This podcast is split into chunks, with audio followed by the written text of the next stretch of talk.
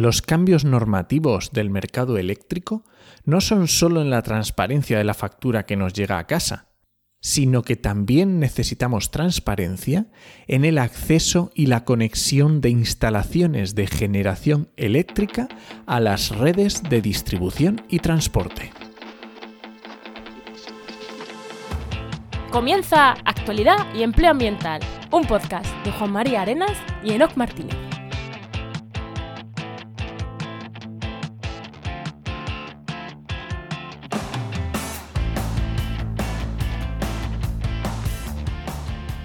Buenas, soy Juan María Arenas. Y yo, Enoc Martínez. Y este podcast, este programa cuenta con el patrocinio de GeoInnova, la Asociación de Profesionales del Territorio y del Medio Ambiente. Hoy, en el programa 88 del martes 23 de febrero, hablamos sobre el problema que tienen las instalaciones de energías renovables para conectarse a la red.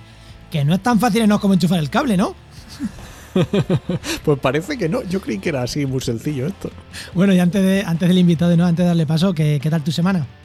Ah, pues muy bien, muy bien. Esto de grabar con 10 días de antelación permite una cosa muy rara así que con qué vas a hacer, qué tal. Bueno, mira, yo te voy a contar que es una pasada cuando contacto con futuros invitados del podcast y es que ni se lo piensan. No sé si es porque somos la caña, que me da que no va a ser, sino porque tienen unas ganas de contar su, pues eso, lo que les gusta, lo que se dedican, que es, es genial, me encanta. Yo también tengo que decir que lo mismo me pasa. Eso mola un montón. Bueno, ¿y qué tal tu semana? bueno, mi semana. Yo te voy a decir lo que he estado liando estos últimos días. No sé si ha sido precisamente esta última semana o la anterior. Pero he estado de migrando hosting, porque muchas veces he contado aquí, que no sé, bueno, si lo he contado o no, pero le llevo la gestión web a, a un grupo de comunicación, a Grupo Área Comunicación, que tienen periódico en la Costa del Sol y en el campo de Gibraltar. Y joder, desde que el último año han pasado de tener 70.000 visitas mensuales a tener eh, 900.000 visitas mensuales. Y claro, en enero eso no, hay hosting compartido que lo soporte. No, no. Entonces hemos estado de migración de hosting, estábamos en uno compartido súper potente. Eh, sea, bueno, no era un plan de estos cutres de hosting, un hosting muy bueno, pero ya llega un punto en el que nos hemos tenido que migrar a un cloud, entonces hemos estado pues, haciendo toda la migración. Y joder, la, verdad que. Las migraciones dan un poquito de, miedito, ¿eh? No, no, pues súper guay. Además, es que yo trabajo en SiteGround y es súper sencillo, tío, hacer ahí las migraciones. Esto hay como publicidad gratis, pero que es súper fácil, súper, súper, súper sencillo y, y, joder, y baratito, ¿eh? Me pensaba que iba a ser mucho más caro lo que iba a necesitar. O sea que muchas veces es el miedo a, a, algo. que se caiga todo. No, no, y que muchas veces, oh, un hosting propio para ti, oh, qué caro va a ser. 80 euros al mes. O sea, bueno, pues no está nada Y muy bien de potencia, o sea que es como, pues guay. Y nada, he liado, he estado liado ahí con, he estado liado con eso. Muy bien. Bueno, pues vamos a darle ya paso a nuestro invitado, que ya lo hemos tenido por aquí hace ya un montón de programas, ya ni me acuerdo cuántos. Hoy tenemos con nosotros a Álvaro Peñarrubia, que es ingeniero técnico industrial y especializado en eficiencia energética y renovables, con un máster en, en instalaciones térmicas y energía instalaciones térmicas y eléctricas y eficiencia energética. Muy buenas, Álvaro, ¿qué tal? ¿Qué tal? Muy buenas. Muy buenas. Menudo, menudo trabo a lengua con una I, una I, una I ahí entre medias. Sí, sí, sí, eso lo hemos complicado un poco y, muchas palabras iguales ahí. Pero bueno, nada, muchas gracias por estar otra vez aquí con un tema bastante diferente. Este más toca a mi, a mi profesión, pero bueno, desde luego nos lo pensamos poco porque esto, la verdad que a cada uno le gusta contar de lo que sabe y conoce y, y le gusta hacer. Y, en este caso, eh, desde luego no me lo he pensado. que conste, que conste que esto no iba por ti, ¿eh? iba por otro, pero bueno. No, no, pues eh, la otra vez estuviste hablándonos de bicicleta, de movilidad urbana, ahí quien le interese, luego dejaremos la nota del programa, el, el, capítulo, el programa, pero hoy eh, vamos a hablar de energía eléctrica, de cómo se enchufan, ¿no? El, cómo enchufas el cable de energías renovables a, a la red eléctrica. Pero, Álvaro, si no quieres puntualizar nada más, antes de nada, vámonos con el, con el consejo de empleo. ¿Parece? Adelante.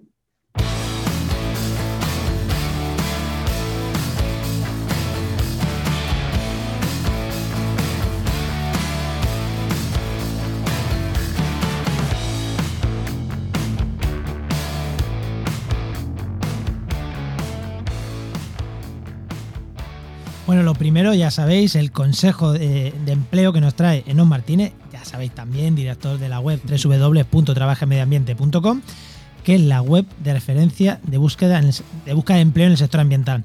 Tanto si estás buscando empleo, como si quieres buscar gente eh, para, trabajar, como si necesitas una consultoría, que aquí en OC también te hace consultorías personalizadas con él.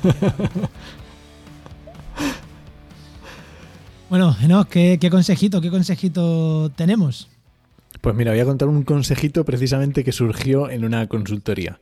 Y es cuando uno hace su currículum o cuando uno intenta venderse, ¿vale? Para que para entrar en una oferta de empleo, es importante reflejar tus fortalezas y hacerse valer. Lo que siempre decimos que no es solo tu formación eh, primordial o tu, o tu formación específica, sino añadir otras cosas que sean buenas, en las que tú seas bueno y en la que tú vayas a ser diferente a todos los que podrían o candidatos a ese posible puesto de empleo. Y esto viene, ¿por qué? Porque muchas veces tenemos en la cabeza estos pájaros del intrusismo laboral y nos creemos que el intrusismo laboral es como nos va a venir, va a venir el coco y nos va a comer del intrusismo laboral. No hay que, de verdad, mm, por mi parte y lo que yo creo es que no hay que perderse en estas cosas. Esto te hace un poco mm, mirar para otros lados y perderte de tu objetivo. Así que Mm, hacerse uno valer, ver lo que, lo que tienes delante y que la, que la persona a la que está, te está entrevistando o está viendo tu currículum entienda claramente cuál es tu punto diferenciador, tu fortaleza. Y con esto del tema del intrusismo laboral, quiero reflejar un post que pusimos ya hace unas semanas que lo dice justamente, es intrusismo laboral. Nace o se hace, que es un, un, artículo de Ana Belén Peña Serrano que está muy chulo y que si os vais a la, a la, web os lo dejamos en las notas del programa, está muy guay. Un artículo en, la, en el blog de trabajamediambiente.com, que aunque no escribo mucho, eh, hay cosas de calidad ahí que... Sobre todo cuando escribe Ana, que, que, al final escribe más que tú, ¿no? Nuestra, nuestra amiga Ana. bueno, pues Venga, tu pregunta, Álvaro, que no sé si la hicimos, pero tú hazla otra vez por si acaso. Yo no me acuerdo, fue hace mucho. Bueno, Álvaro, a ver, eh, cuando eras pequeño, ¿qué querías ser de mayor y cómo has llegado hasta aquí laboralmente? Pues yo quería ser, pues, cosas de los niños pequeños que dicen, pues, bombero, pirata, alfarero, confía en alfarería me gustó mucho. Vamos, eh, básicamente me gustaban mucho los temas relacionados con la naturaleza y poco a poco, según iba, avanzando el instituto, me gustaban más las, la parte técnica, yo física y matemáticas me gustaban mucho. Y entonces, pues luego viendo em, las carreras que pudiesen aunar sobre todo eso, eh, técnica, eh, matemáticas y demás, pues me gustó la, ingeniería técnica industrial, había aquí en Albacete de tres ramas y, y de la, me llamó más la atención la electrónica, aunque en electrónica salvo el principio cuando empecé, que hice el proyecto fin de carrera, no he vuelto a trabajar específicamente, aunque como sabéis ya, pues la electrónica está en todas partes. Eh, pero en desarrollo de, de, electrónica sí que no, ya es como, como usuario, como implementador. Eh, pues la verdad es que he tenido una carrera un poco variopinta. Empecé, Hombre, como nos gusta, como nos gusta. Pues empecé haciendo un, un, con un sistema con un, basado en microcontrolador, eh, un aparato para ligar. Hostias. Ese fue, no era ese el nombre, pero vamos, ese, mi trabajo fin de grado era un dispositivo eh, de interconexión por vía radio basado en microcontrolador, una cosa así. Y lo hice prácticas en una empresa que hacía desarrollo electrónica, hacían un, estaban en ese momento desarrollando un móvil eh, para niños y para mayores. Después cambió el diseño hardware porque veían que era difícil y se cambió al, al software porque era, difícilmente rentable hacer grandes tiradas para, para, que saliera rentable, entonces empezamos a hacer software. Eh, de ahí pasé a una empresa de seguridad, eh, me dedicaba a eso, seguridad doméstica, domótica, teleasistencia, etcétera. Y de ahí pasé eh, a, otra empresa de, de, electrificación ferroviaria. Ahí hacíamos I +D, además yo estaba especialmente centrado en la parte de, de era el responsable, y hacíamos aplicaciones para que usaban nuestro propio departamento de oficina técnica para hacer proyectos, estudios, eh, pues algunas cosas de estas raritas que a otros no les gusta hacer y entonces nosotros somos una empresa pequeñita y venían las grandes y nos contrataban esas cosas más peliagudas, pero bueno, eran más entretenidas desde luego. Qué guapo, para que luego se diga que aquí en España no hacemos innovación. Sí, sí, pues además eh, ahí, ahí lo pasamos muy bien. Eh, después, bueno, al venir de la crisis, pues hubo recortes ahí también dependía mucho de obra pública y entonces eh, ahí ya pues tuve un parón ahí y después me puse a hacer eh, como autónomo eh, documentación técnica para la industria de embotellado, pues es otra cosa bastante distinta, pero bueno, documentación para, para la puesta en marcha, mantenimiento, seguridad, etcétera, de, de, maquinaria. Después de ahí, pues tuve mm, una época diferente, la de la ingeniería, que fue que estuve de concejal cuatro años en el Ayuntamiento de Albacete.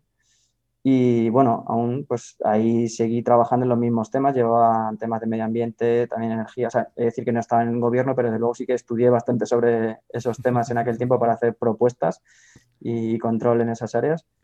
Y nada, pues después ya me hice el máster que nombraba Juan de, de, instalaciones eléctricas y eficiencia energética. Y pues ahí ya estaba un tiempo trabajando en una empresa haciendo presupuestos, ofertas sobre climatización y, fotovoltaica y pues ahora estoy eh, mm, como profesional independiente pues haciendo también cuestiones de, energía y de eficiencia energética en edificación, etcétera. Yo quiero resaltar, bueno, habla tú primero y después yo... no, no, no, no, dale, dale, dale. Quiero resaltar dos cosas que además hablábamos fuera de micro y que tiene también que ver con el consejo que tú dabas. Y es lo de resaltar lo de ser concejal, que hay muchas veces que parece que, yo lo siento Álvaro, sé que tú no te gusta, pero es que yo lo resalto. Eh, porque me parece súper importante esas otras habilidades, de verdad, eh, una persona que ha estado cuatro años mamando eh, y, mm, estabas en la posición, pero da igual, te has tenido que tragar 100.000 leyes, te has tenido que ver cómo funciona la política. Creo que te da un, creo que da un perfil que, ahora mm, creo que te hace entender mucho mejor eh, una normativa, que eres capaz de leer mejor una normativa. O sea, que muchas veces nos empeñamos en quitar ciertas cosas de un currículum, como estas, y yo también he sido concejal en mi pueblo, y, lo digo, y me ha dado una...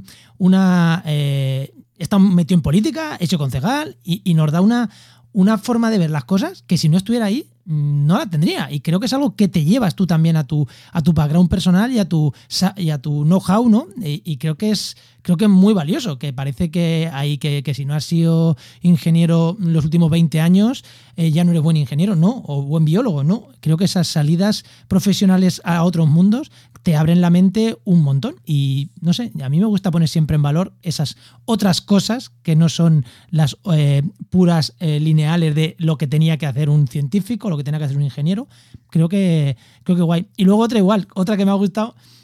Me interesaban los temas de medio ambiente y te has puesto a hablar la mitad de tu carrera laboral y parecía que no estaba nada relacionado con el medio ambiente, pero claro, cuando haces I más D, cuando al final puedes meter el medio ambiente como ingeniero técnico industrial, que de verdad, que una persona que le interesa el medio natural, el medio ambiente, no, no me lo imagino, hostia, me interesa el medio ambiente, voy a hacerme ingeniero técnico industrial. No es lo primero que te imaginas. Pero... La parte de física y matemática ya te digo que eran más fuertes, pero, pero desde luego, o sea, sí, en, en, la parte de ingeniería sí que he intentado orientarlo en la medida de lo posible en esos puestos que decías tú de, de movilidad eléctrica de electrificación ferroviaria y ahora en, eficiencia energética, desde luego aplicando lo máximo que pueda.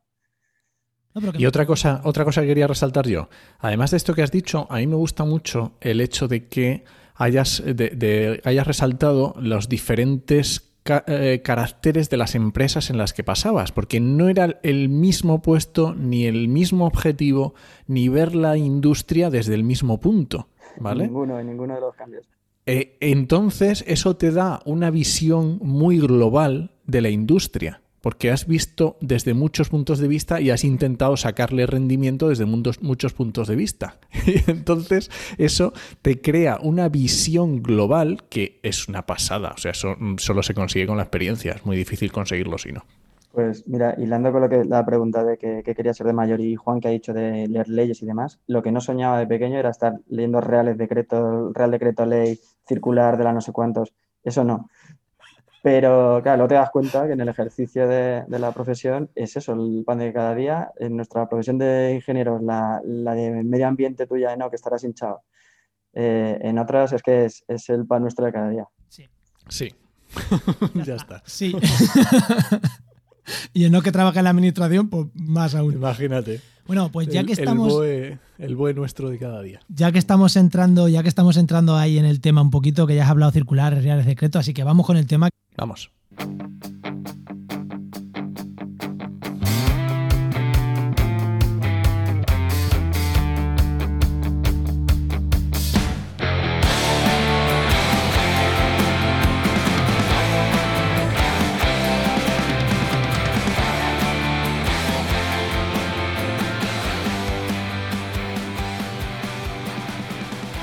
El sistema eléctrico español es bastante, bastante complejo y está en constante cambio, asumo que como lo de todos los países.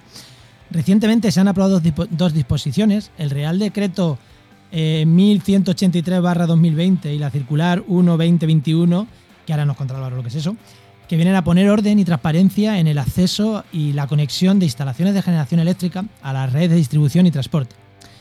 Es decir, una vez que una central de generación de energía eléctrica, energía renovable por ejemplo, está produciendo, ¿cómo se conecta al sistema?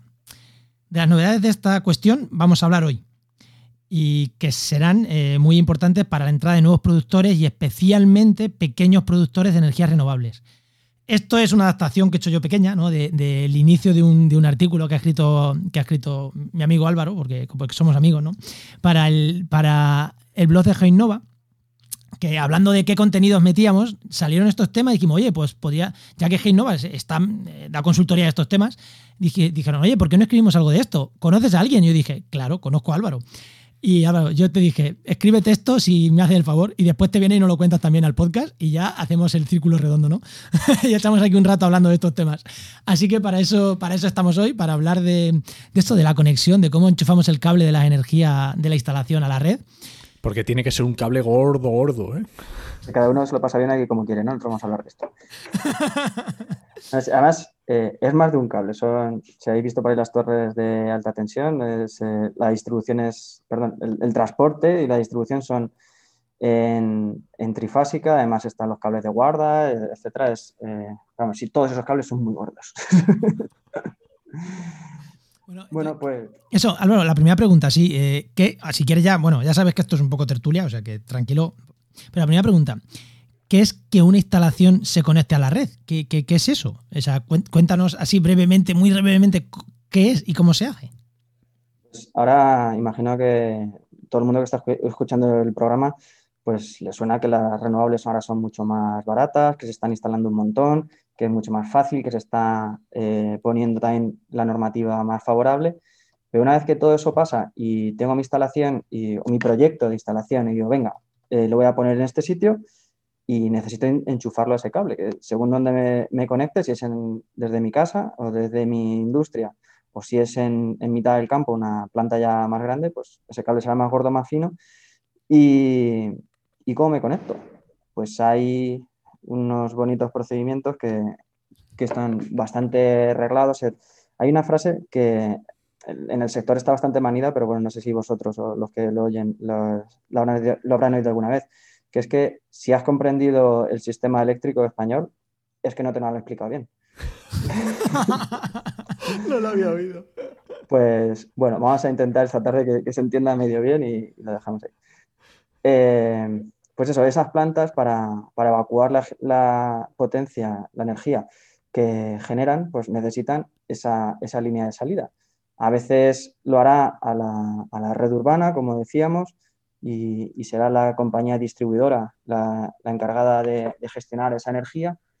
Y luego también hay que tener en cuenta aguas arriba, es decir, más hacia atrás, más cerca de, los sistemas de generación de las líneas grandes, digamos, eh, ahí se encarga Red Eléctrica Española, que es un monopolio, que es una empresa que tiene capital público y privado, anteriormente era solamente pública, y esa es la empresa transportista que transportista no suena más a camiones, pero en, la jerga del sistema eléctrico, la transportista es la que lleva la, energía en alta tensión. Bueno, pues toda esa gente, como no puede ser de otra manera, tiene que estar informada y tiene que eh, informar de que es posible esa conexión. Imaginaros, eh, si yo mm, me conecto, me conecto, a una tubería que admite, eh, por decir algo, 5 litros por segundo y ya hay gente que mueve 4, si yo entro con otros cuatro, lo más probable es que la, tubería pues, explote, ¿no? Reviente. Reviente. O que me digan, pues usted no puede meter los cuatro, meta uno, y entonces me quedo con, mi, pozo, con mi pozo sin producir. Bueno, pues esto es lo que pasa. Actualmente eh, venimos de unos años en los que ha habido un boom de permisos de conexión y lo que supone que ahora mismo haya más de un 60% de los nodos de la red que estén saturados, tú vas a pedirle al gestor de la red y le dices, oye, yo quiero conectarme a este punto y con, un, con tres placas, voy a exagerar, ¿no? Y te dicen, no caben. Luego, si, si bajas a la realidad, muchos de esos proyectos no están materializados. Entonces, hay una ocupación teórica, hay una ocupación de reserva. Entonces, eh, bueno, eh, ha habido también caducidades de, permisos, está viendo ahora porque hay que hacer limpiar, eh, por aquí decimos que hay que limpiar la mata, ¿no? Y pues eliminar todos los proyectos que han sido puramente especulativos, que mm, pedían esos permisos de proyectos que esa empresa jamás iba a hacer, que lo que quería hacer era, lo que quería hacer era venderlo a otra empresa que, sí que iba a llevarlo a cabo, pero que no tenía el permiso. Entonces, eh, yo tengo la llave, tú quieres pasar, pues eh, vale tanto. O sea, que, había un mercado secundario ahí un poco subterfugio de permisos o de... sí, sí, termina, termina. Es que iba a decir... Sí, sí, eso, que, se, daba como una especie de mercado secundario de, permisos, un poco... lo, que yo entendí, Álvaro, espera, voy a, hacer, voy a intentar hacer un resumen por, poner un poquito a la gente. A ver, a ver lo que entendió yo, a ver si lo entendió bien, ¿vale? es que eh, para, conectarte a las grandes, o sea, para meter energía a, o sea, a con dos placas en tu casa, eso es, eh, te conectas y hasta en principio no hay mucho problema. Pero para meter energía en plan, mm, una planta de las que vemos en el campo de generación de energía mm, solar, un panel solares o lo que sea, o sea, hay como nodos, ¿no? Entonces, eh, yo voy y me conecto a ese nodo y digo, voy a enchufar por aquí energía.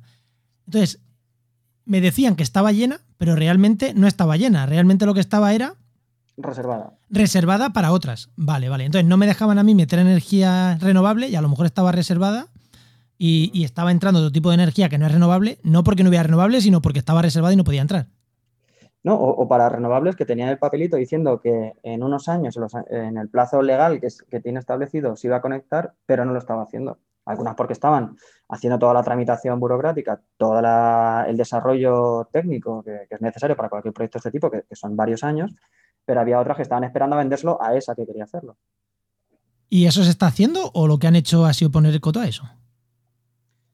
Pues ahora lo que se está haciendo es caducar eh, proyectos del... Eh, bueno, no es lo mismo, pero en 2017 hubo eh, una subasta de energías renovables que el año pasado ya empezaron a tramitar expedientes por los que se iban a incautar 100 millones de garantías. O sea, para obtener estos permisos tienes que ir por delante con un aval bancario, bueno, con una garantía, y si no cumples los plazos o te retiras por motivos que, que no sí, porque no te convence o porque lo que sea. Y dice, oye, pues no haber venido, tom, y te se incauta un porcentaje y, y esos expedientes en, a finales de 2020 suponían, se calculaban alrededor de los 100 millones de euros.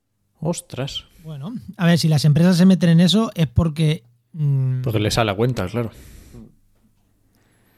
Y, y, eso son, y esto, eh, bueno, ya hemos visto lo que es ponerse, meterse el, ahí, pero esto, ¿y qué se hace? Eh, eso, lo que decías, los cables estos enormes que vemos, vámonos a un poco más eh, sencillito, luego entramos otra vez en los reales secretos y esas mierdas. Y lo que decimos, que son los cables estos enormes que vemos, las megacentrales estas que vemos, tienes que conectarte ahí o te puedes enchufar, que pasa el cable por al lado y ahí te enchufas. ¿Cómo funciona esto? Desde el conocimiento absoluto. En el procedimiento se establecen esos informes de viabilidad de la empresa distribuidora, que es la que, la que transporta en media y baja tensión. Y si fuera necesario también, si, en este caso eh, lo que introduce esta nueva normativa es que sea mayor de un mega, eh, perdón, no, son 10 eh, y 15 megas, anteriormente era un mega solo. a partir de cierto tamaño, red eléctrica también tiene que decir, oye, que yo también quiero saber que mis tubos van más arriba de los tuyos y me va a afectar. Eh, entonces, mm, puede haber varias, según donde esté ubicada, pues te conectarás a una subestación a través de, nuevas, nuevos tendidos, nuevos cables que, que se, pondrán solamente para ti, aunque bueno, luego van a pasar a, parte de la distribuidora. Eh, o si tiene, te pasa un tendido justo al lado de ti, pues te conectarás ahí directamente. Pero para eso están los informes de aceptabilidad de las empresas gestoras de la red. Vale, sí, que esto no es vas aquí y te enganchas cuando quieres, sino que tiene sus procedimientos, tiene sus, mm, sus manuales que tienes que seguir y todo lo que tienes que cumplir para poder hacerlo. Sí, sí, todo está bastante reglamentado y aparte luego las, las empresas tienen su propia normativa y, es lógico también que, que, haya esta seguridad porque el sistema eléctrico español, eh, pues otra cosa quizás se puede opinar, pero desde luego es bastante seguro eh, no se conocen apagones, salvo alguna cosita puntual, pero el sistema es muy fiable. Fijaos ahora con Filomena, que ha funcionado todo perfectamente, que sea, digo, el, el, sistema de distribución y transporte eléctrico, no hablamos del, del, sistema de fijación de precios, que eso también, si queréis lo tocamos luego, pero vamos, esa es otra historia, que por cierto ahora está bastante barato, ¿eh? que luego hay que ver la media cómo queda, porque también el, el, mercado eléctrico desde luego no es quizá, eh, no está optimizado desde luego, pero hay que ver también a qué precio está hoy, porque en los últimos días ha habido mucho viento y, hay horas nocturnas que estaban prácticamente cero. Pero bueno, que me desvío. lo que iba a decir es que el sistema funciona bien. Eh, lo que pasa es que un cambio tecnológico y un cambio de modelo más distribuido, eh, pues requiere inversión y requiere también, se lleva mucho tiempo hablando de las smart grids, de las redes inteligentes, y, vamos, de eso hay desarrollo detrás. Y como decías, no es lo mismo la planta que está en mitad del campo que si yo me pongo mis placas y, va a consumir el de al lado. Entonces, eso cómo se gestiona y hay, hay mucho desarrollo detrás. Y las, las empresas están poniendo las pilas con eso también. Tiene chicha esto, ¿eh? Pero aunque para eso es, tiene sentido que las empresas, a partir de cierto volumen, claro, eh, estén informadas y que den sus, sus correspondientes permisos. Pero, ¿qué pasa si no te lo dan? Y esa es una de, a mi juicio también, una de las mejores eh, novedades que tiene esta circular. Que... porque hablamos, esto lo que estamos hablando de los cambios, nos referimos a dos leyes, ¿no? A lo que hemos dicho, al Real Decreto 1183-2020 eh, y a la circular 1-2021. Eh, Cuando habla de cambio legislativo, te refieres un poquito a, a las dos, ¿no? Sí, bueno, aquí a lo mejor no que está más cerca de la administración, oposiciones y demás, no sabe decir los rangos de cada uno, pero vamos. No me pongas a prueba, por favor. Esto viene de un Real Decreto Ley de eh, junio, julio del, 2020. Eh, se materializa en el Real Decreto del 29 de diciembre y la Comisión Nacional de los Mercados y la Competencia, que es un ente autónomo, que no depende directamente del gobierno, eh, ahora en, en enero lo ha sacado. Pero ahí de hecho ha ido su más o menos, voy yo, voy tú, porque la directiva decía las, las autoridades reguladoras, entonces claro, la reguladora es la Comisión Nacional, el, el superregulador, no sé si lo habéis oído alguna vez, porque antes era de los mercados, eh, estaba la Comisión Nacional de, la, de, las Telecomunicaciones, de la Energía, hicieron ahí un ente que ahora se, lo llaman, entre comillas, el superregulador. Pues, pues este superregulador decía, oye, que yo soy la autoridad reguladora, yo tengo que poner... Eh, esta norma. Claro, decía el Ministerio de Transición Ecológica, decía, bueno, yo algo tendré que decir también, ¿no? No voy a ponerte yo el marco. Entonces, eh, ahí con su más menos, se adelantó el, Real Decreto y después la, circular ha venido a, concretar y a completar algunas cosas que, que quedaban lagunas, no estaban muy bien definidas y otras que directamente decía, y esto lo definirá la siguiente circular correspondiente.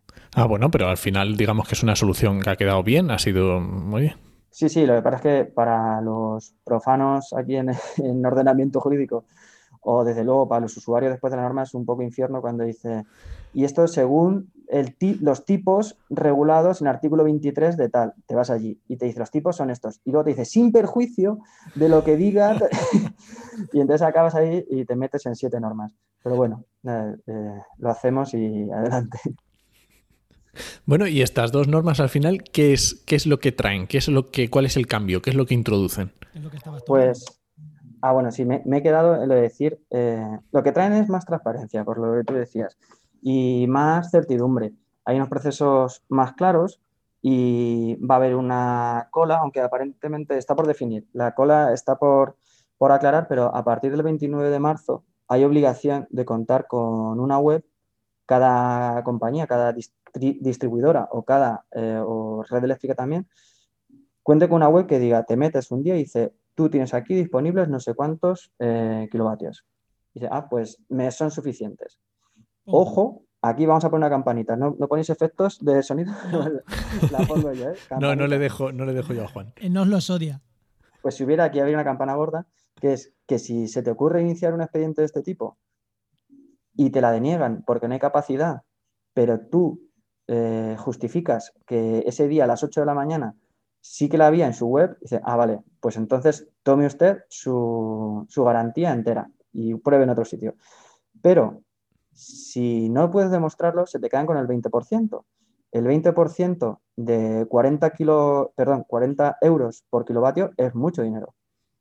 Sea, mm, eh, estamos hablando de, bastante. Entonces, es un trámite obligatorio y, desde luego, si no quieres perder tiempo y ahora acabamos de ver que tampoco hay dinero, pues hay que hacerlo. Te tienes que meter en las webs de, cada empresa y ver cuánto, tiempo, cuánto eh, capacidad queda. Y ¿Cuánto va a de pantalla, ¿El qué? Y una captura de pantalla para después decir que la tenía. Vamos a un perito informático. La verdad es que no sé cómo va a ser el procedimiento concretamente. Eh, hay dudas sobre que el mismo día 29 de marzo se, vayan a, tener disponibles estas webs, pero lo que sí que es seguro es que el mismo día, al día siguiente, en una semana, el tiempo que sea, pero muy brevemente, se van a copar, se van a llenar. Y pues habrá, ver cómo, que ver cómo se gestiona eso, porque eh, ahora lo que sucede con las subastas es que llegan los grandes proyectos y se lo llevan. Entonces, ¿qué hueco va a quedar para una nave que tiene instalados 30 kilovatios? Sí, que lo tiene para autoconsumo, pero dice, pero me sobran porque he puesto... Exacto, sí. las instalaciones de autoconsumo están exentas, pero solamente hasta 15 kilovatios. Que para una vivienda o un, bloque de viviendas o una industria pues, pequeñita. le vale. Pero ya... Una granja o una, yo qué sé, cualquier industria, como dicen, ¿no? que se ha puesto, se ha llenado todo de paneles solares y es agosto, están sin producir y eso está bueno, produciendo a saco. Claro, entonces ahí, ¿qué ventaja tienen? bueno, ahí hay un orden de prelación que se supone que es el que se va a seguir, pero sí que sí que los lo que decía la cola, esa es la que mm, no está seguro que se vaya a conocer. O sea, yo sé que tengo capacidad o no disponible, pero no sé el orden que tengo bueno, es una de las cosas que, que, al parecer, por lo que se oye ahora, eh, no se conoce de momento el orden que tendrás. Entonces, para tener ya transparencia absoluta, pues lo ideal sería conocer también eso. Sí, es como, al final es como decir qué es más importante y entonces, en, principio, por lo que, por lo que no, tú Perdona, no, la relación es el orden. El orden es el orden de llegada. Ah, solamente es el orden de llegada. Que podría haber cupos. Podría decir, eh, en tales áreas, pues nos interesa que un porcentaje sea para pequeñas instalaciones, sea, eso no, eso no, está. Pero, ¿y esto solo es renovable? ¿O si yo tengo una planta de, no sé, eh, construyo una planta eh, nuclear, porque en España se pueden construir nuevas nucleares, lo que pasa es que otra cosa es que no interesa a las empresas, pero se pueden construir. tú dices, no, es que aquí hay capacidad, yo construyo una nuclear para meter ahí, o esto solo afecta a las renovables. Me alegra que me haga esta pregunta porque eh, no, es para cualquier tipo de instalación, pero lo, que digo que me alegra que la hayas sacado es porque además es para almacenamiento también. Anda.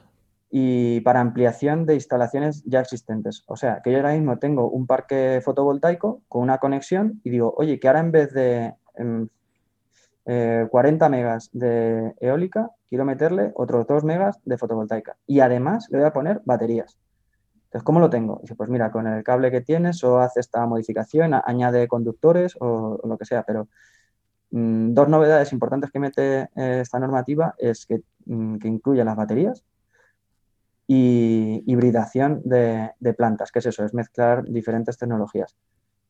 Por cierto, hablando también de, de cambios normativos, ahora en el momento que estamos grabando, hace un par de días que salió la estrategia para, de almacenamiento, que también, o no me da tiempo a mirarla en profundidad, pero creo recordar que eran 20 gigavatios eh, de cara al 2030, y eso es mucho, eso, son muchas baterías. No, me queda duda lo del almacenamiento, o sea, no, no, llego a entender, porque yo lo de la producción y enchufar bien, o sea, tengo, tengo molinos, aerogeneradores, y, y, utilizando la misma salida pongo placas, ¿vale? Ahí lo entiendo. Y lo, y lo, del almacenamiento, como ha dicho que pongo también almacenamiento, o sea, que es que la, de las placas vaya al almacenamiento y luego lo saque, ¿o cómo va esto? Pues hay, varias cuestiones ahí.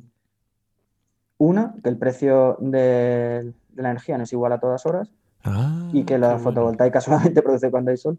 Eh, o, la eólica cuando hay viento, pero la demanda tiene unos patrones, es como un par de senos, vaya, un par de ondas senoidales eh, mm, a lo largo del día, ¿no? Entonces, eh, según el precio de la energía, porque ahora mismo, vosotros habéis visto alguna vez que, bueno, vas por la carretera, ves parques eólicos parados, pues puede ser porque haya mucho, mucho viento y por cuestiones de seguridad se detengan, pero hay veces que es por, por exceso de producción. Entonces, eh, las renovables son las primeras en parar porque eh, se paran fácil, ¿no? No es tan fácil parar eh, una central térmica y ni muchísimo menos una nuclear. Entonces, si hay que hacer, bueno, aparte de lo que diga el mercado diario, que ahí ya se sabe mm, más o menos el día de antes quién va a producir, hay una subasta diaria y al día siguiente ya se sabe más o menos las tecnologías. Y digo más o menos porque luego dentro del día hay mercados intradiarios que hacen correcciones a la previsión que se ha hecho energía y ahí va, ajustando, ¿no? Pero bueno, a grandes rasgos sí.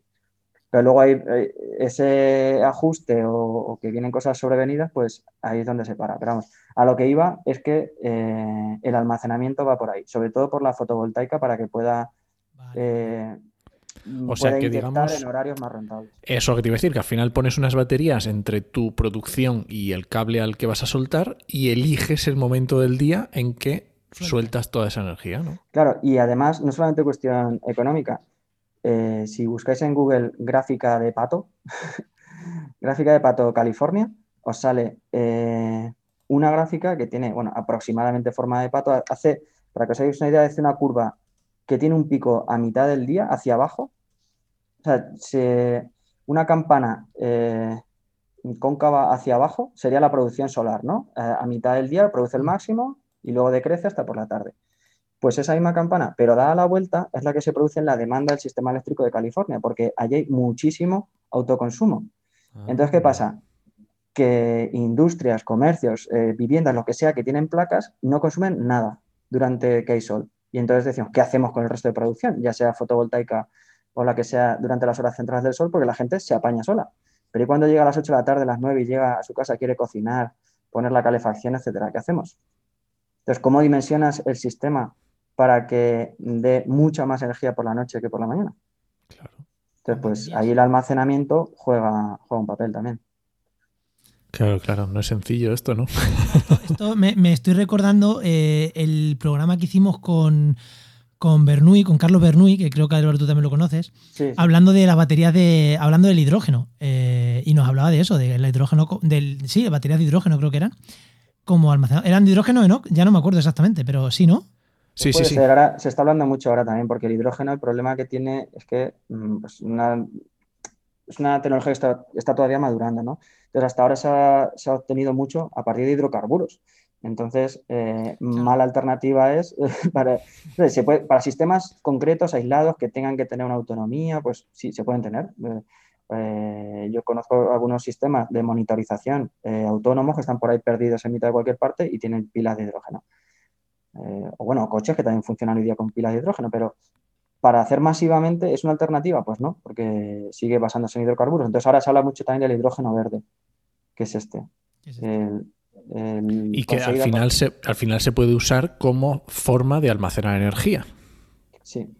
Porque gastas la energía en producir ese hidrógeno y luego lo, pues lo quemas o lo que sea y recuperas esa energía. Aquí llevamos tiempo de retraso, pero no sé si recuerdo que fue Australia y están montando a lo bestia eh, almacenamiento y están ofertando, o sea, ahora cuando te instalas en tu casa, eh, ponerte baterías es un problema, eh, porque económico, porque para siguen todavía, aunque están bajando de precio, pero siguen todavía bastante caras. Y el pensar que hay gente que está ofertando al mercado con megabaterías, que son suma de baterías pequeñas, pero eh, y les sale rentable. O sea, están almacenando durante el día energía y, bueno, no quiere decir que sea por la noche, en el momento que más económicamente rentable les resulte, lo sueltan. Entonces, eso, eso es fuerte. Oye, una, eh, no sé si hemos, porque ya que hablas de este tema, que has hablado de, instalarte batería en casa y tal, no, no sé si quieres algo más, preguntar algo más de esta normativa o le voy a hacer yo a Álvaro también una pregunta. Tira, tira, venga. Vale, no, el tema de que lo hemos pasado de pasada varias veces, el tema de cuando tú en tu casa te, instalas unas placas solares, mira, yo voy a poner aquí unas placas solares para ser como los, como los de California, ¿no? Eh, autoconsumo. Claro, tú Más morenos. ¿Eh? Más morenos y estupendos, ¿no? Ahí, ahí, igual. Eh, pero esa también la puedes enchufar. Eh, hemos dicho que sí, ¿no? Pero ¿cómo se enchufa eso? ¿Se, se, enchufa la red? ¿Qué ventajas tiene? ¿Por qué se hace? Mm, no sé, eh, porque al final es lo mismo, pero a micro, lo mismo que estábamos hablando, pero a microescala. Ahí no hay problemas, si hay problemas tienes que hacer algún tipo de... Lo digo porque a lo mejor hay mucha gente que el tema que hemos hablado le interesa, pero se le queda grande, pero sí que tiene en su casa dos placas solares. Pues ya te digo, para, para menores de 15 kilovatios están exentas. O, bueno, o si es invertido la red, eso desde luego, si, si tú estás fuera. Eh, de la, si tienes un dispositivo antivertido, que eso es como funcionaban hasta ahora, porque hasta ahora, bueno, ahora quiero decir, ahora, ahora, el, Real Decreto que lo regula es de, de abril del 19. Eh, y hasta hace poquito las empresas tampoco habían empezado a hacer la compensación. Ahora mismo, si tú inyectas, ya te digo, la vivienda media va a estar muy lejos de esos 15 kilovatios. Eh, si inyecta, mm, tiene dos opciones. Puede eh, compensar o puede venderlo como una actividad económica cualquiera. Como vendieras tomates, pues resulta que vendes electrones de un lado para otro. O compensar es que cuando gastas suma y cuando mm, das. Sí, pero, pero suma o resta qué? Es un matiz importante. porque sí, hay dos opciones. Una es que compense energía o que compense euros. Aquí hemos optado por la segunda. Entonces, si tú ah. inyectas un kilovatio caro, pues los que hay durante el día suelen ser más caros. Eh, y luego consumes uno barato, pues... Eh, estás ganando, obviamente. Sí. Eh, cuidado con este balance porque no vendemos al mismo precio que compramos. En el que compramos hay peajes y en el que vendemos no. Entonces aquí voy a pedir otra, otra campanita. no, pero en, serio, eh, quien esté interesado en ponerse algún sistema de autoconsumo en su casa, le pido que preste mucha atención ahora, que, se guarde el minuto este, porque hay por ahí eh, mucha desinformación y mucho engaño. Si tú eh, te instala alguien una super instalación fotovoltaica en tu vivienda, te dice que vas a tener unos rendimientos impresionantes, puede que no sea verdad. O sea, quizás sí, ¿eh? Eh, hay gente que consume mucho y con grandes instalaciones pues ahorra muchísimo. Pero está viendo por ahí eh, algunos, bueno, voy a decir engaños, son engaños. Eh, te hacen unos estudios que no están basados en tu consumo real, que muchas veces es ese de por la noche. O sea, mucha gente, tú estás trabajando, llegas por la noche, pero no vas a aprovechar tus placas. Cuando tienes autoconsumo, cuando realmente te sale rentable es cuando gastas de tu autoconsumo, cuando tu nivel de autoconsumo es el mayor. Eh, por lo que decía, que vendemos más barato que lo de que compramos. Eh, entonces, si no te hacen ese estudio fino, si no se ajustan a tu consumo real, a tu perfil diario de consumo, a tus valores totales de consumo, si te lo hacen en base a tarifas que no son las que tú estás utilizando y si la tarifa que te dan nueva es muy cara, que eso está pasando, no voy a decir nombres, pero he leído por ahí algunas compañías que, sus, sus clientes le están queriendo decir adiós. No, hola. bueno, y... Aquí alguno lo habrá pillado, venga, sigue. Bueno, pues la... lo dicho, cuidado con la tarifa con la que nos ponen para consumo, cuidado con la que nos pagan y cuidado con el estudio que nos hacen. A poder ser que lo haga un profesional independiente, que no dependa solamente de la, comercializadora o de quien te, quien te lo va a instalar. Eh, mucho ojo, ¿eh? que, la fotovoltaica últimamente ha bajado muchísimo los precios, que tiene rendimientos estupendos, que luego tiene sistema de gestión de energía que dice, bueno, pues ahora que, aunque esté la casa vacía, pues mm, voy a, si tengo, por ejemplo, aerotermia, a poner la lavadora o a... Por ejemplo, sí, si tengo aerotermia, pues en vez de calentar el agua a 50 grados, lo voy a calentar a 60 y así acumulo calor, para cuando llegues por la noche esté más caliente que, y, o bueno, que hay, hay estrategias ahí de optimización de energía. Entonces, ¿qué es rentable? Sí. ¿En todos los casos? Mm, pues en todos no. Y sobre todo, mm, hombre, a no ser que tú tengas un afán por producir muchísima energía, eh, desde luego no siempre compensa tener la instalación más grande. Eso es la de compensación. Luego hay otra modalidad que es eh, inyectarlo y tener como una, explotación mm, industrial más. Entonces tienes que dar de alta como una actividad económica, tienes que tener un representante en el mercado, porque tú no puedes inyectar así sin más y que te vendan ni nada. Tienes que mm, contratar ese servicio de gestión que te represente en el mercado eléctrico, que bueno, hay empresas que te lo hacen todo en un paquete y te cobran un porcentaje o te cobran dos euros al mes o lo que sea, pero que seamos conscientes de eso y luego hay que hacer tus declaraciones como una empresa de, impuestos de lo que corresponda. Que tengas un huerto enorme o tengas cuatro placas en tu techo, si lo haces así, con esto, con esto no quiero desanimar a la gente a que lo haga, al revés. lo que quiero decir es que se asesoren bien y que se fijen bien lo que están comprando. A mí me ha gustado mucho la parte esta de autoconsumo, que yo creo que será lo más común que ocurra, ¿vale? Que uno se quiere. Y me gusta mucho el mensaje ese que has dicho de que mucho cuidado porque lo más rentable es que consumas tu propia energía. O sea, sin meterte en rollos de compras y ventas. Cuanto más aproveches lo que tú tienes, lo que tú produces, mejor y más eficiente vas a ser. Eso es un poco de shock mental porque hasta, hasta ahora nos han dicho, pon la lavadora de noche, ¿no? O pone los consume el horno, si lo tienes que poner, ponlo fuera del horario. Aquí, si tienes fotovoltaica, es al revés. Tienes que llevar el grueso de los consumos a las horas que principalmente estés produciendo.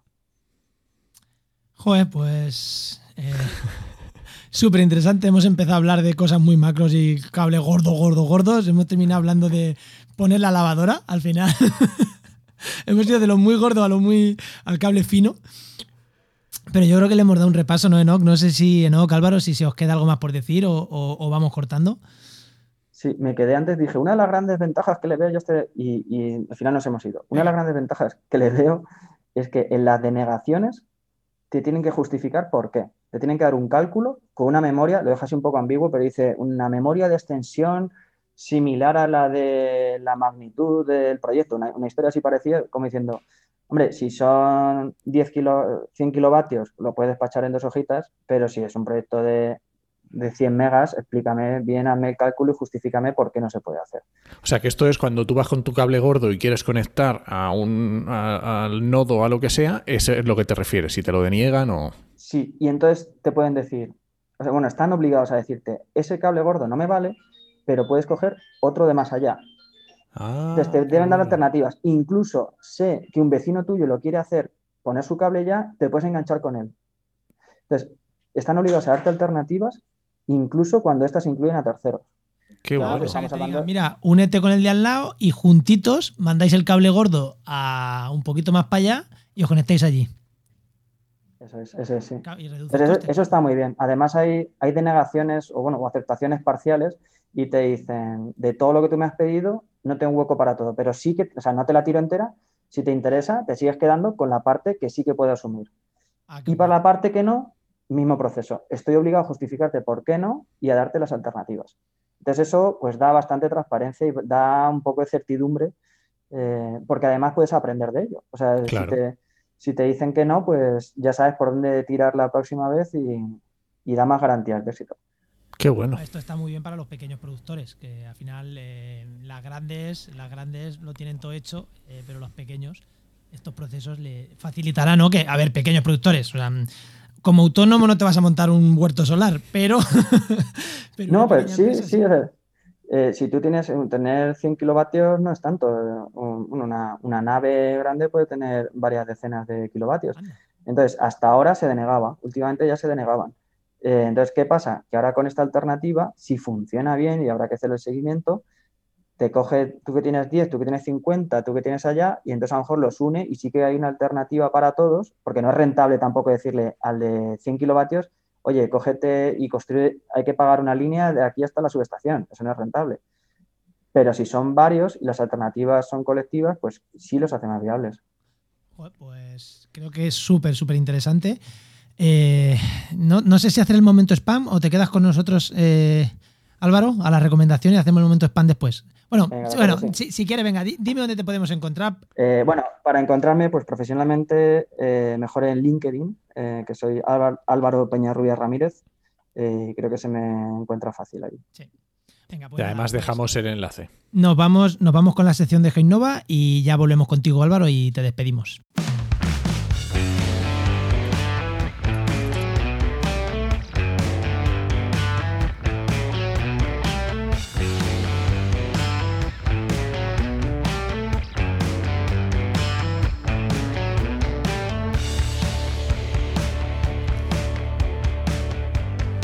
Bueno, vamos con la herramienta, la herramienta de, hoy, que ¿a quién tenemos? Pues hoy tenemos a Patricio Soriano de Sigre Letras, que es desarrollador web y geógrafo y por supuesto es colaborador en GeoInnova, nuestro mejor patrocinador. Sin duda el mejor que tenemos. bueno, Patricio, ¿qué tal? Muy bien, aquí estamos. ¿Qué tal vosotros? Bien, ¿no? Muy bien, muy bien. ¿Qué, ¿De qué nos vas a hablar hoy?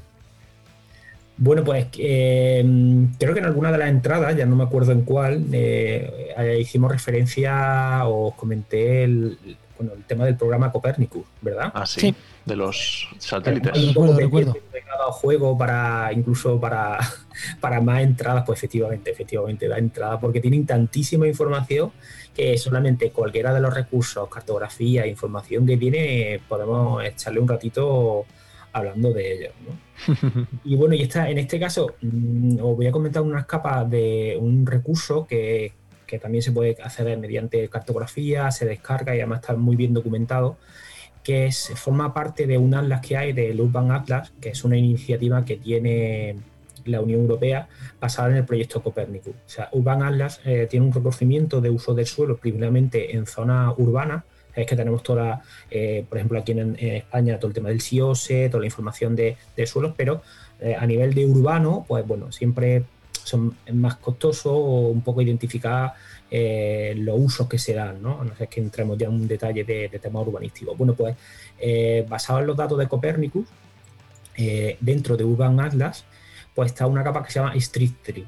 O digo, una capa que, que, bueno, se, se puede obtener, se puede consultar de forma separada y lo que hace es que dentro de unas zonas urbanas que se ha definido este programa, incluye todo lo que son las por píxel, eh, zonas de, de árboles que cubren aproximadamente o entre 500 metros cuadrados o que tienen un ancho mínimo de 10 metros entre ellos. Es decir, son superfi- superficies artificiales ¿eh? dentro de la propia nomenclatura, eh, dentro de zonas urbanas y que identifican un poco estos árboles, ¿no? Por ejemplo, a lo, largo, de redes de carretera, fuera de zonas urbanas.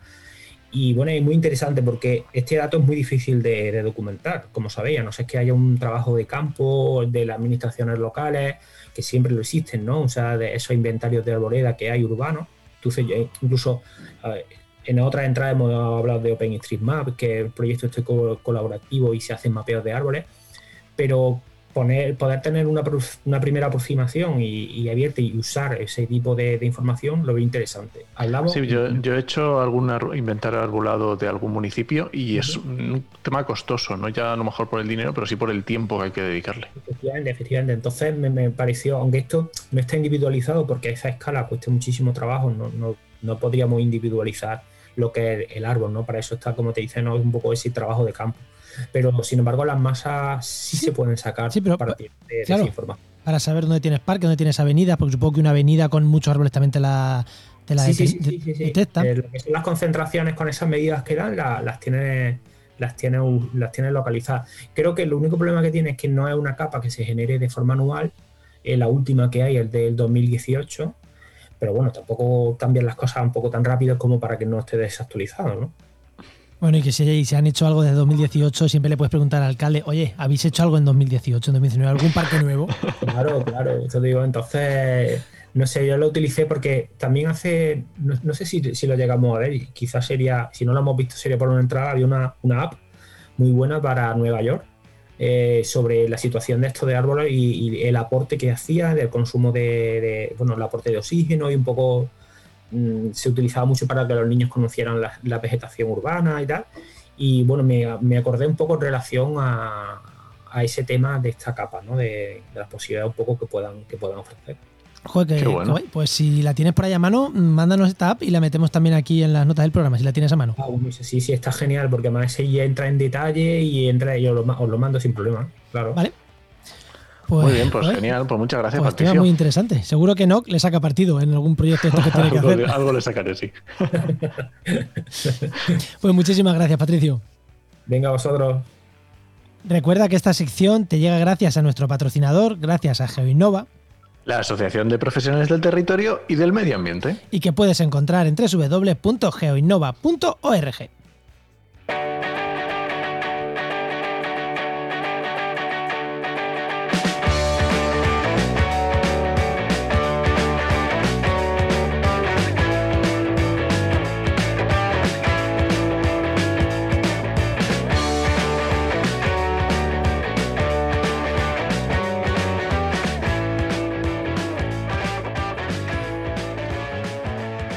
decir, Enoch, iba a decir que Álvaro iba a ser la primera persona con el honor de vernos hacer el gilipollas con esta música y el idiota se ha puesto a mirar el móvil.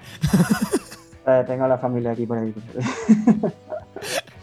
con, con to- con todo el cariño del mundo, Álvaro, que te he soltado dos, dos insultos. eh, que, que nos ponemos aquí a hacer el tonto, ¿no? Que de una manera, que alguna vez lo vamos a grabar y lo vamos a subir en redes. Yo hablaba con un amigo que decía que, que yo cuando, cuando sentíamos que era realmente amigos de alguien es cuando le podías insultar tranquilamente. O sea, que- Bueno, venga. Bueno, eh, pues ¿qué tenemos, ¿qué tenemos de comunidad? Pues una cosa que está muy chula es que está entrando bastante gente nueva al, al grupo de Telegram y está muy igual, del grupo de Telegram del podcast actualidad Este- y empleo ambiental, que muy guay y hay unas discusiones muy interesantes.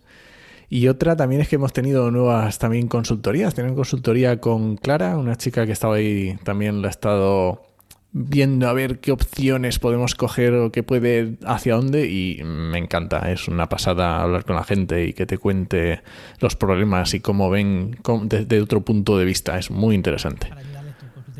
Y el grupo de Telegram, que Álvaro es muy activo, o sea que, que- que ahí sí, estamos ahí algunos un pelín activos de más. No voy a negar que he mirado la opción de Telegram de grupo lento, que no sé si la conocéis, pero lo que hace es retrasar que no puedas poner mensajes seguidos, sino que tengas que entre mensaje y mensaje metes los segundos que quieres que te, te bloquee. No voy a decir que lo haya estado mirando. Pero, o sea, la, la verdad es que hay algunas conversaciones bastante interesantes. Guau, Bueno, buenísimas, muy eh, buenas. Vámonos, vámonos con las recomendaciones, que se nos va el programa. Esto no puede ser, se nos va el programa. Así que recomendaciones, Álvaro. Tú querías hacer recomendaciones Sí. y por eso te hemos mantenido aquí. Recomiéndanos tú los podcasts primero.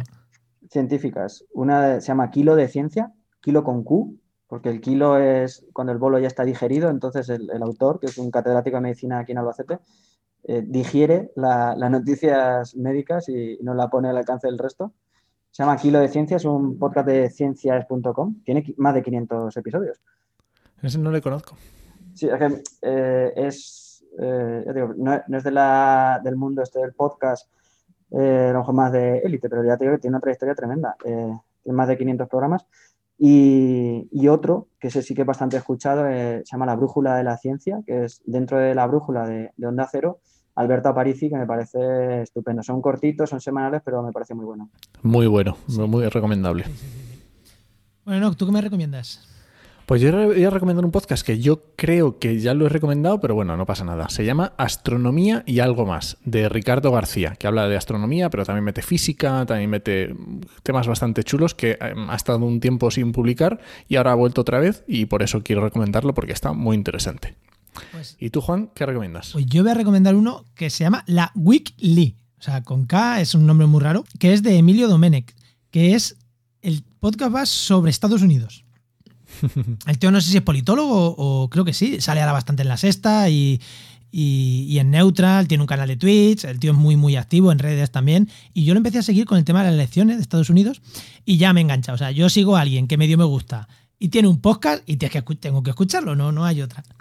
Y la verdad que habla sobre Estados Unidos, habla sobre, como él dice, de todos los centros in- eh, informativos de Estados Unidos, Washington, Nueva York, eh, Silicon Valley. Lo que pasa es que estos últimos programas, como no pueden ser de otra manera, están todos centrados en, en Biden, en Trump y en estas cosas. Pero bueno, eh, la verdad que a quien le interesa el mundo de Estados Unidos, él vive allí y, y lo hace en él y lleva una chica argentina también de colaboradora, casi todos los programas. Y la verdad que al que le interese la política, estos temas, a mí me gusta mucho, mucho, mucho como, como lo hacen, podcast cortitos, de los que a mí me gustan, está, está muy bien. Pues bueno, genial. Pues bueno, venga, eh, lo primero, antes de decir nos despedimos, Álvaro, muchísimas gracias por haber estado con nosotros. Ha sido una pasada. Muchísimas gracias por explicarnos estas cosillas que no son tan sencillas, por lo menos cuando te pones así de primeras. Bueno, pues nada, gracias a vosotros por, por animarme aquí a acercar un poco estos temas tan farragosos aquí a la gente. Venga, y ahora sí que nos vamos, Enoch. Bueno, pues ya sabéis que este podcast pertenece a la red de podcast Podcastidae, que es la red de podcast de ciencia, medio ambiente y naturaleza. Muchas gracias por compartir este programa y os esperamos vuestros comentarios en las redes sociales, que hoy van a ser hard los comentarios. o sea, espero que sean duros ahí, como el programa. Te esperamos en el siguiente programa de actualidad y empleo ambiental. Nos escuchamos. Adiós.